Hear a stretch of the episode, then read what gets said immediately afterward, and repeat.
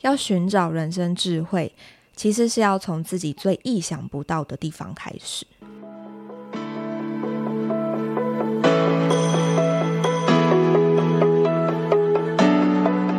Hello，我是 Leslie，欢迎大家收听今天的节目。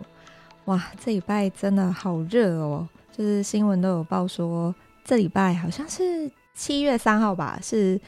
全球史上最热的一天。现在就是，嗯，平常我大概都是九点多出门，就是准备上班，走去公司的路上，真的都会觉得整个人都融化了，真的好热哦！大家上班也辛苦了。今天是周末，所以想说，诶，有点时间，就刚好可以再来录个一集，跟大家线上聊聊天。最近其实社会上也发生蛮多新闻的啦，从之前的 Me Too 啊，然后到现在大家都在就是讲 Coco 李玟的事情嘛。那我自己也是觉得蛮难过的，因为啊、小的时候我还跟我姐姐买过她的那个录音带，是那种卡带式的哦，真的是很很这个时代的眼泪啦。但是那时候就是听。他的歌就会觉得哇，整个心情都会变得很好。然后以前小时候就是真的都是很很喜欢他这个人，一想到李玟就会觉得哇，是一个很 shiny、充满阳光的一种一种感觉。另外一方面啊，就是我在呃，比如说滑社群啊、滑脸书、IG 啊，就会看到很多人都会发文，然后就会说哇，好震惊哦，怎么会发生这么不幸的事情，那对我自己的感觉啦，我觉得这个都是我们人，就是我们自己心里的问题，我们的感受。我觉得这个没有什么突不突然呢、反而我的想法会是很心疼他，一定过得很辛苦。然后不管是身体上的这个病痛，或者是心理上他承受了某种可能很巨大的压力，可能很多的焦虑。所以我觉得这个也是我们每一个人每一天都会面临的问题，因为我们把我们自己的一生拉长来看，其实跟我们自己相处最久的其实就是自己，对吗？因为我们可能身边的很多，不管是男朋友、女朋友，甚至未来的伴侣，其实都是来来去去，但是唯一不会离开我们自己的，真的只有自己。就是这句话有点哲学了。那么刚好我最近在看一本书，他是一位大陆的，就是心理学老师写的。这本书的标题呢叫做《二十位心理学大师的人生必修课》。那么为什么会想要看这本书呢？其实是因为他其实提到了很多是。呃，要我们要怎么样才能够解开我们自己对于人生的困惑？其实是要先归，嗯，要先内观，要先了解，要先看到我们自己心里的问题，我们才有办法回答我们自己对于这些人生的困惑。所以，其实这个作者他其实就集结了二十位的心理学者，然后把各个问题就是分成章节来做编排。那么，他每一个章节里面其实都写到的是，呃，里头可能会有一些心理学的一些实验。所以今天我想要就这个拿其中一个章节是，呃，塞利格曼的这个章节来跟大家分享。这个章节很有趣哦。这个章节其实一开始就讲到说，诶，我们每天都过得很压抑，那我们应该要怎么样让自己变得开心起来？在变得开心起来之前呢，想要先跟大家分享一个小故事。大家应该都有听过，就是呃，铃铛跟狗狗的故事，对不对？其实就是这个故事，就是说，每次啊，我在喂狗狗之前，我就先发出一种铃铛的声音，然后呢，经过一段时间之后，狗狗只要听到这个铃铛的声音，它就会开始这个分泌它自己口中的这个唾液。这个就是很经典的嘛，我们就是叫它做古典制约，这个大家一定都知道。后来呢，在这个实验之后，有一个研究生，他也对狗狗开始有了一个研究。这个研究稍微比较这个不人道一点了，他就是把狗狗呢放在一个笼子里面，每次呢只要有雷声，雷声响起了之后，它就会伴随着一些电击，就是会有痛感的这种电击。那狗狗它关在笼子里面，它其实是逃避不了这个电击的。所以呢，之后就是只要雷声响起，就会有电击。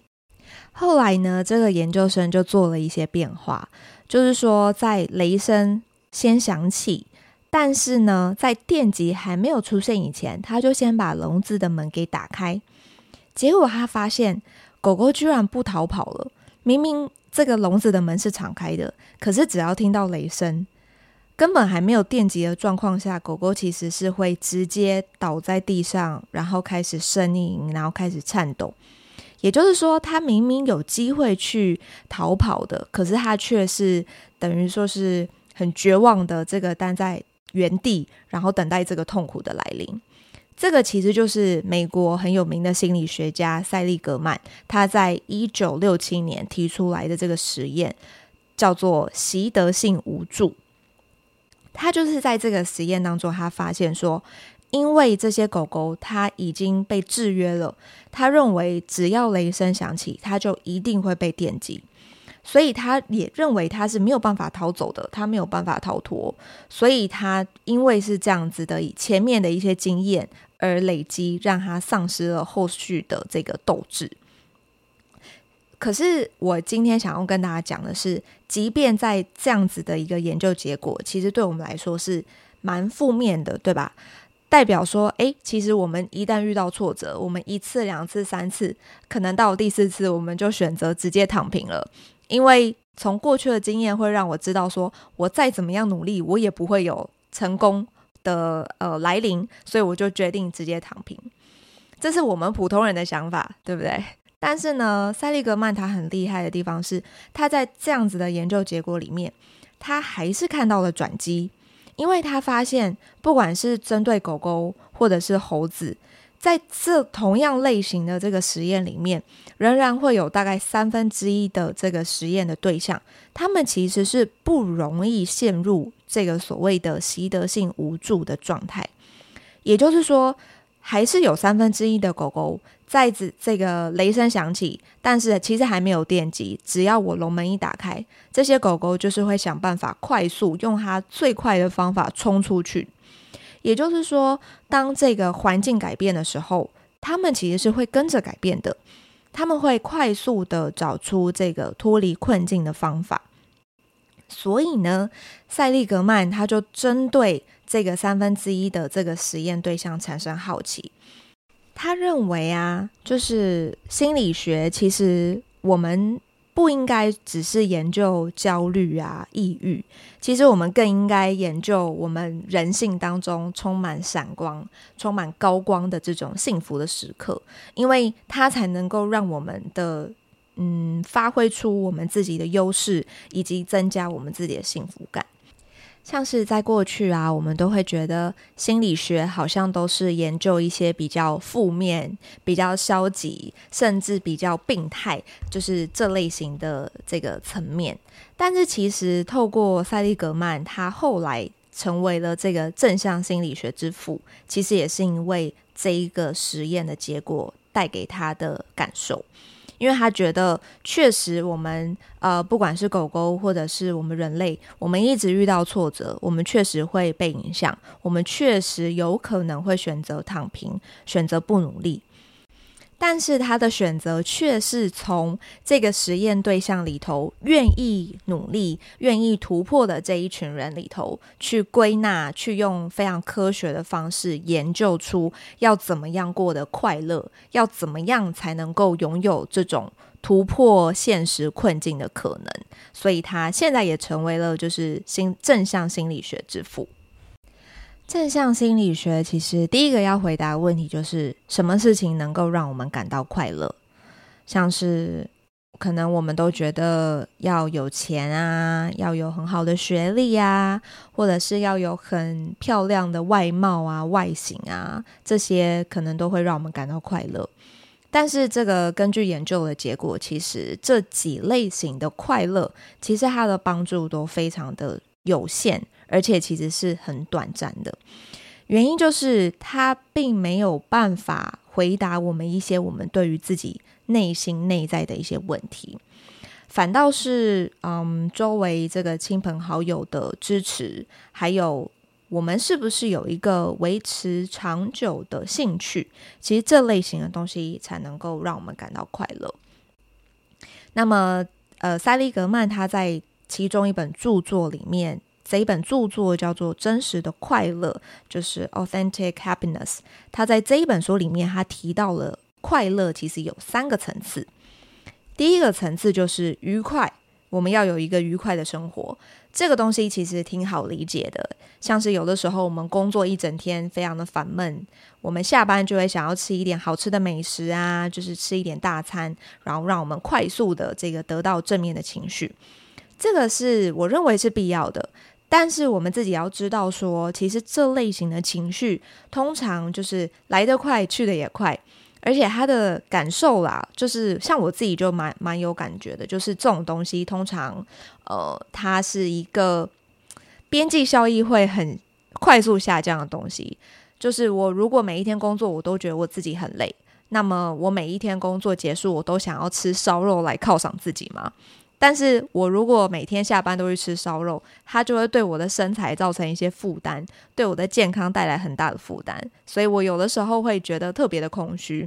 所以我们要怎么样去控制这种愉快感？我觉得也是一个需要练习的部分。第二个就是投入生活。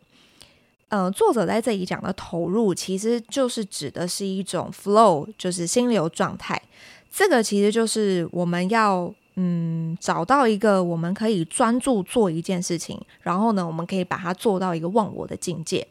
比如说，像是画画，甚至是煮饭、下厨，还有工作上的成就，投入了这种心流，其实也都是。那么，在这个专注的当下，你会感受到，就是时间好像是静止。你是完全没有时间压力的，你也不会去在意时间，在做这件事情的当下，全世界其实就只剩下你，还有你正在投入的这件事情，这个就是所谓的一种心流状态。第三个呢，就叫做意义感。我们要怎么样过一个有意义的生活？我不晓得大家会不会问过自己，就是我为什么会出现在这个世界上？这个问题其实是我也是这一两年一直在问我自己的问题。后来我从书本上啊，或者是看了很多不同的 YouTube 频道，我发现说我会问我自己这个问题，其实就是代表我对我自己的意义吧，就是我正在寻找我存在的意义感。那么，当我就是一步一步更了解我自己，然后我也更了解我自己擅长的地方的时候。其实这个就是好像就是有一点可以回答我自己这个问题了。比如说，我能够在我的生活中运用我的长处，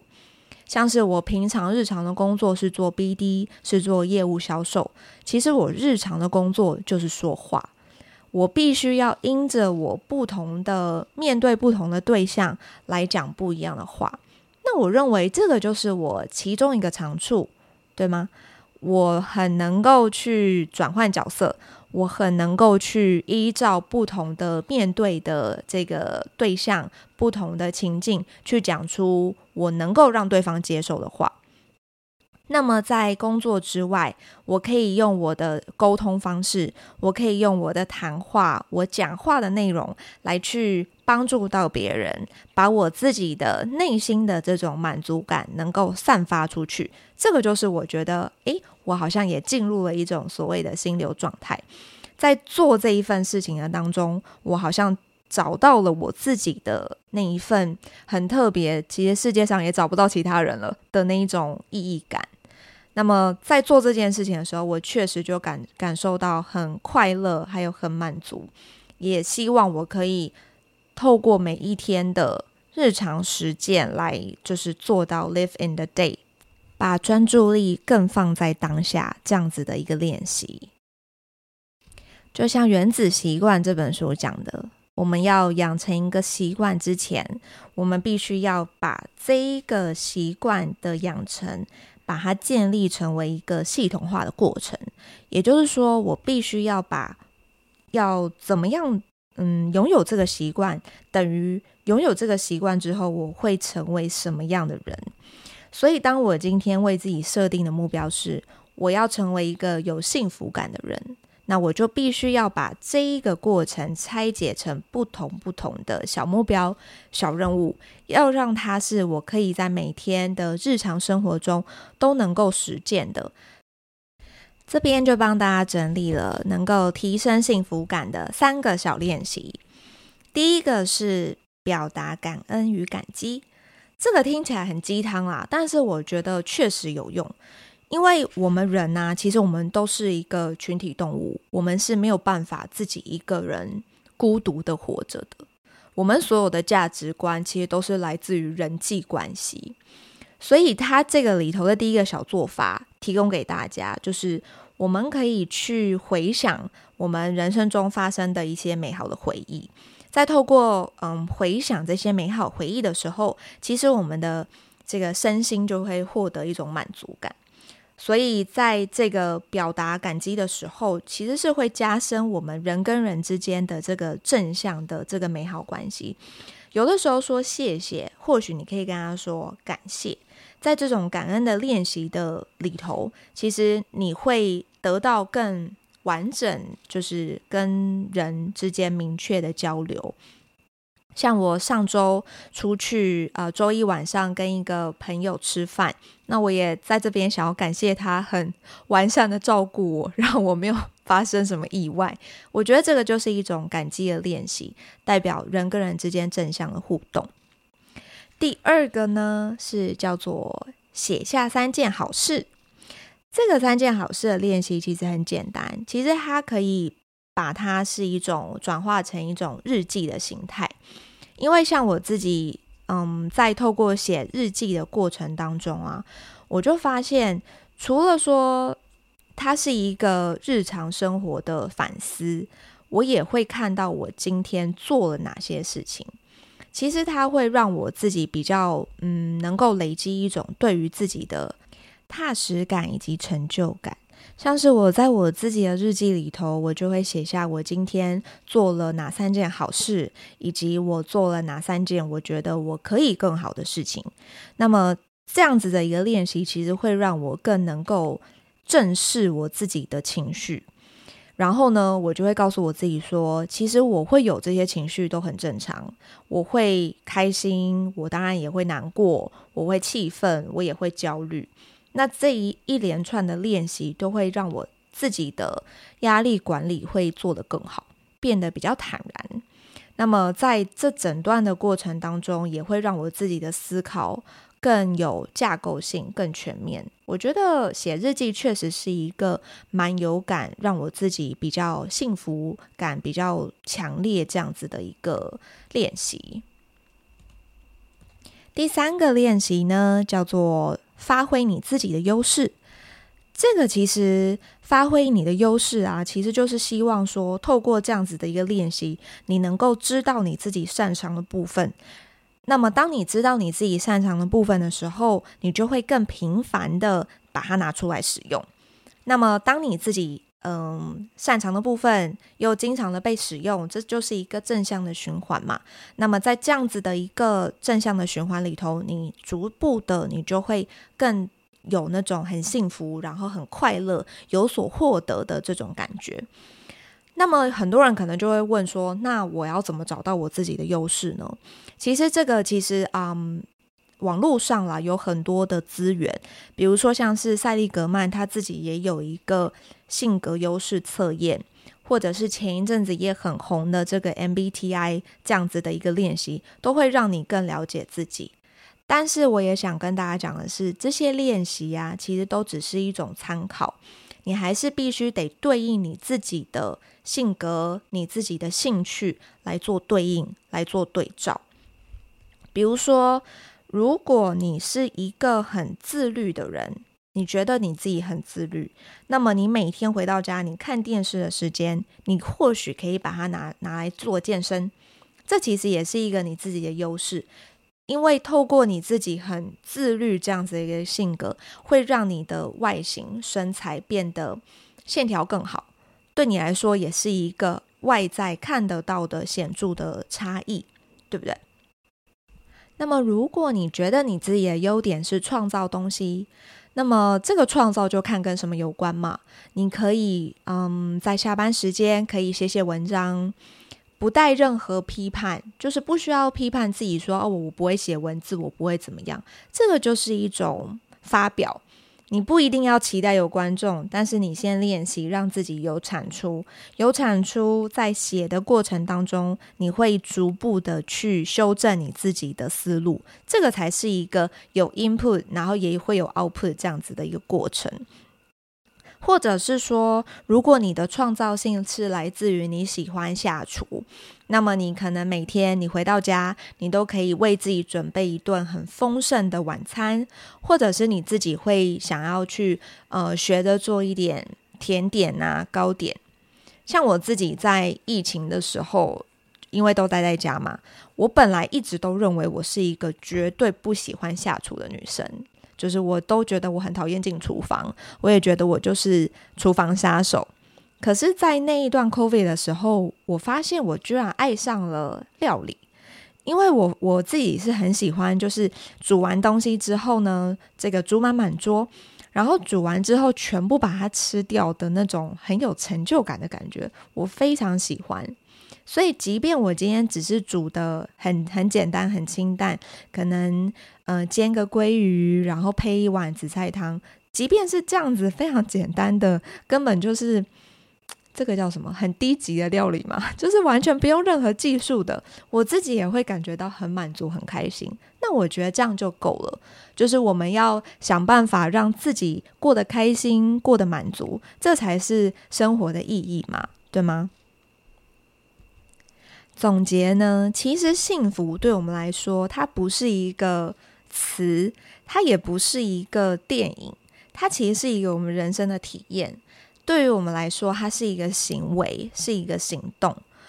所以最重要的就是，在我们听了这么多的别人的建议、我自己的想法、我自己的实践，你们也可以思考，在你们自己的人生过程当中有什么样。好的行动，好的行为，能够让我们开始每天一步一步的累积一点一点的小幸福。我看过一篇文章啊，这篇文章说，要寻找人生智慧，其实是要从自己最意想不到的地方开始。对我自己而言，其实写日记跟下厨就是一种我在寻找我自己的人生智慧。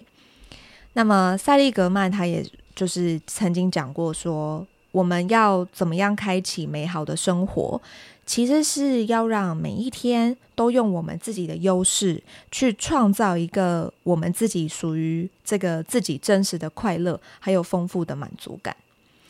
所以这些其实都是学者他们经过非常科学的研究来归纳出，其实我们的人是非常需要快乐跟满足还有幸福的。那么。从这一些当中，我们要怎么样把我们自己的每一天专注在我们自己喜欢的事情上面，而不要去对于未来有过多的焦虑跟担心。当然，这个东西很难实践啦，我自己也还在学习。但是，当我会有一种很焦虑未来，或者是很焦虑还没有发生事情的时候，我就会开始有意识，会告诉我自己说，我应该要先做切割，就是未来还没有发生的事情，其实是我不可控制的。那么我可以控制的，其实是我当下这个现在。所以，那我为了不要有那样子的一个焦虑，那么我应该把我的专注放在现在，而把我现在手上能够做的、能够这个决定的事情，把它做到最好。其他的就是我没有办法控制的喽。所以，透过这样子日常的练习，会让我更能够专注在当下。